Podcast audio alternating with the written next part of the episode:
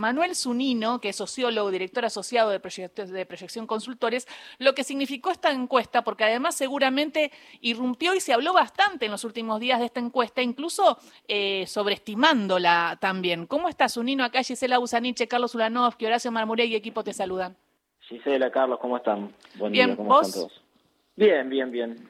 ¿Qué te, ¿Qué te pasó? Porque cuando vos decís que Massa, eh, bueno, cuando tú, eh, tu, encuestadora, ¿no? Eh, decía que Massa iba a obtener un 33,6% y Milei un 32,8%. ¿Te empezaron a sonar los teléfonos y, fue una encuesta para alguien o fue una encuesta general? No, fue un estudio nuestro que los encuestadores tenemos una desventaja con la que igual estoy, estoy de acuerdo en términos legales, que es que los últimos 11 días no podemos publicar resultados. Eso hace que los números que publicamos eh, días antes de la veda de encuestas sean números que reflejan la foto de la opinión pública de las preferencias electorales 15 días previos a la elección. Y sabemos que en los últimos días hay una cantidad considerable de personas entre en la elección general entre un 5 y un 10% que terminan definiendo su voto días previos, horas previas o incluso dentro del cuarto oscuro. Los famosos 15 pasos, ¿no? De, de, la sala de, la, de los fiscales hasta, hasta el cuarto oscuro. Exacto, hay gente que realmente define ahí, aunque ya más o menos tiene su decisión o, o duda entre algunos candidatos. Eso hace que muchas veces las encuestas, que además no tienen como finalidad predecir el futuro, sino entender el presente para poder cambiarlo, de parte de los candidatos, hace que muchas veces los pronósticos que se publican, los últimos que publicamos, difieran un poco de lo que vemos el, día de la elección. Pero conforme se van acercando los días y nos acercamos a la elección, se va clarificando un poco el panorama. Por eso nosotros y el resto de las consultoras medimos en los últimos días para compartir con la política, con el periodismo, con el resto de los analistas, el dato más certero y eso fue lo que hicimos. Igual eh, lo que decías vos es así, cuando yo compartí la encuesta el jueves o viernes que, la publicamos, que la compartimos por WhatsApp, no la publicamos, eh, la verdad que nadie me creía. No, no. Todos me decían que, que era inverosímil, que no que a ver si tenía algún error la muestra, también algunos desconfiaban de si la había pagado el oficialismo, esas cosas que suelen pasar, hay desconfianza a veces en, en nuestra labor, pero... ¿Y, vos lo creías? O sea, porque también depende también ese llamado o ese mail o ese, no sé cómo fue el estudio, si era por llamado, por, por mail. Nosotros lo hicimos de manera digital, en general laburamos con, con encuestas digitales que se hacen o por mail o por mensaje de texto o con publicidad en redes sociales o se combinan esos métodos y a veces lo combinamos con encuestas presenciales para ir calibrando. Ahí son las más cualitativas, ¿no? Las cualitativas serían esas, ¿no? Donde uno está más tiempo escuchando a la, a la persona eso serían entrevistas en profundidad o focus group que son importantísimos para entender el número que te da la encuesta. Después de una encuesta en general se hacen eh, para, para comprender en profundidad las motivaciones o los porqué de esas respuestas, se hacen entrevistas o focus group. Pero bueno, nosotros fuimos midiendo, con la, todos hacemos lo mismo, la misma muestra la vas replicando a lo largo del tiempo y vas viendo las tendencias, cómo se van modificando y ya hacía 10 días veíamos a Massa empatado con, con Milei y en la última semana pegó un estirón nunca vimos tanta diferencia como, no, no, sentís, eh, hablamos con Manuel Zunino, sociólogo, director asociado de Proyección Consultores, ¿no sentís que fueron algunos errores que tuvo Javier Milei, por ejemplo, eh, enfrentar tanto al Papa o a partir de Venegas Lynch? Para mí ese fue un error tremendo, porque si había alguna gente en el barrio que eh, iba por el libertario, la gente del barrio es muy católica y el Papa es muy querido. Sí, sin ninguna duda se metió con símbolos muy propios de la argentinidad te diría también fueron polémicas declaraciones sobre las Malvinas de él o de sus voceros, de su entorno. Fue una campaña bastante desordenada hacia el final la de Milei o, intentaron ser disruptivos tirando demasiado la soga. Eh, con el tema de la dictadura también hay una conciencia profundamente democrática en la mayor parte de los, de los argentinos y volver a, revivir un pasado horrible y encima negándolo fue un tiro, un tiro el pie sin, sin ninguna duda para Javier Milei, lo del Papa en una, en una población que mayoritariamente es católica, eh, también le, terminó jugando en contra. Lo que dijo Lilia Lemoyne los últimos días fueron una sucesión de, de hechos que, que, lo perjudicaron a Javier Milei, y quisieron que conservara, en todo caso, el voto que había obtenido en las pasos, pero que no pudiera seguir creciendo. Y te hago, te hago una más. Eh, cuando Juliano dice que los argentinos pueden renunciar al subsidio y te muestra de alguna manera o hace que los medios hablen de cuánto sale el boleto, eso fue una jugada de Unión por la Patria, pero ¿sentís que también entró eh, esa bala, como se dice vulgarmente, en, en el electorado que lo pensó de que quizás tenía que pagar mil pesos el transporte? Sí, eso también sumado a la cuestión de la, de la educación pública, sobre todo la educación universitaria, la salud pública. Yo creo que hubo un momento eh, eh, muy bisagra en la campaña de Milei que fueron los debates. Hasta ese momento parecía que era un Milei todopoderoso, que se llevaba al mundo por delante, que, arrasaba en primera vuelta. Esa era la percepción de, de algunos analistas, periodistas, dirigentes políticos. Pero la gente estaba esperando el debate y de hecho tuvo mucha audiencia. Fue, fue un momento muy importante de la campaña porque querían que Milei les contara definitivamente de qué se trataban sus propuestas, propuestas que hasta, hasta ese momento habían tenido mucha ambigüedad en la, comunicación de parte de la campaña, cómo las iba a implementar y cuándo, cosas que no habían quedado claras, era como una deuda que tenía Milei con su electorado y con el resto del electorado.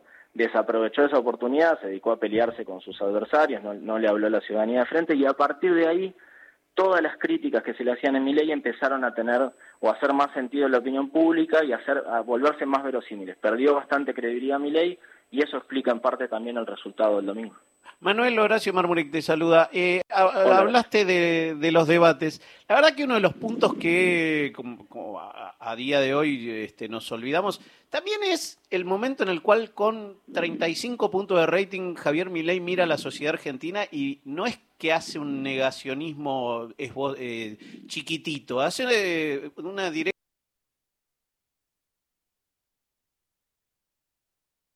desconocimiento de lo que ha sido la historia argentina. Eh, ¿Eso vos decís que permió? Porque si no... Javier Milei, y fue eh, primero en términos estratégicos fríos, políticos, hablar del pasado y volver al pasado, o sea, no, no, no tiene sentido, no se gana una campaña hablando del pasado, se gana hablando del futuro. Y después se metió con un tema muy sensible, con el que Macri se había metido con el 2 por 1 y, y así también pagó su costo, me parece que había mucha gente que no tenían claro cuál era la opinión de Javier Milei y de su equipo sobre la dictadura militar. Y además eh, la verdad que, así, que era un era un contrasentido o una contradicción muy fuerte en un espacio que habla de libertad eh, muy livianamente y terminó defendiendo la peor represión de nuestra de nuestra historia argentina. Así que me parece que Milei se metió en un juego muy complicado en un laberinto del que eh, por lo menos hasta ahora no pudo salir Manuel, eh, buen día. Eh, te quería preguntar dos cosas. Una, te escuchaba atentamente y me impresionó esa palabra que usaste, esa expresión veíamos, ¿no? Como si el, encuestador tuviera una especie de superojo, ¿no?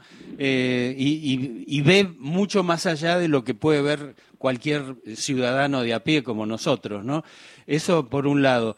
Y digo, y eso me lleva a la pregunta, eh, y decías que utilizabas este, eh, encuestas digitales.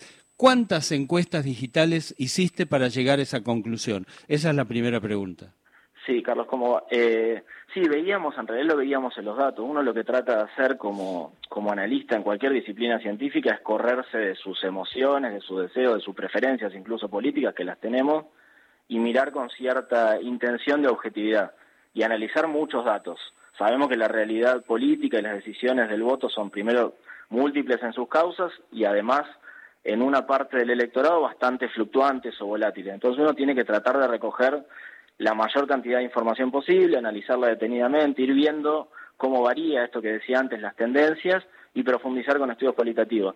No sé, para que tengas una idea, en el último mes hicimos 40 estudios a nivel municipal en la provincia de Buenos Aires, medimos en casi todas las provincias del país, hicimos estudios toda la semana en Ciudad de Buenos Aires y a nivel nacional cada 15 días, o sea, un volumen de información muy grande porque uno también se siente en la mira de la política, del periodismo, y sabemos que el lunes siguiente a la elección en general los periodistas te titulan que las encuestas fallaron en, en su mayoría o que mal que anduvieron, aunque en realidad también hay que decir que el martes te escriben por WhatsApp y te piden nuevos números. Siempre es así la dinámica. El lunes te critican, el martes te dicen, che, tenés números, están midiendo. Eso podría, se podría hacer un artículo que se llamara el, temor al diario del lunes, ¿no?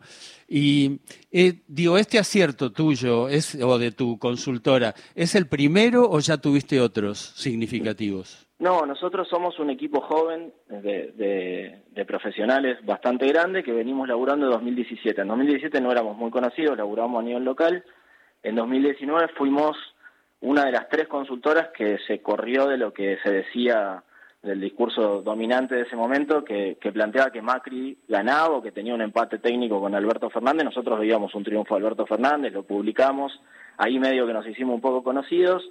Después, en 2021, la última elección en provincia de Buenos Aires, también fuimos los únicos que vimos empate técnico entre eh, Frente de Todos y Juntos por el Cambio en la provincia, y este sería el tercer acierto. Después, en la Ciudad de Buenos Aires siempre tuvimos, eh, nunca, nunca nos corrimos de, del resultado electoral y, en provincia también, así que son, son varias, varias elecciones que venimos teniendo buena, un buen rendimiento, eso también nos, nos valida para, para plantear eh, hipótesis, resultados y, nada, y análisis.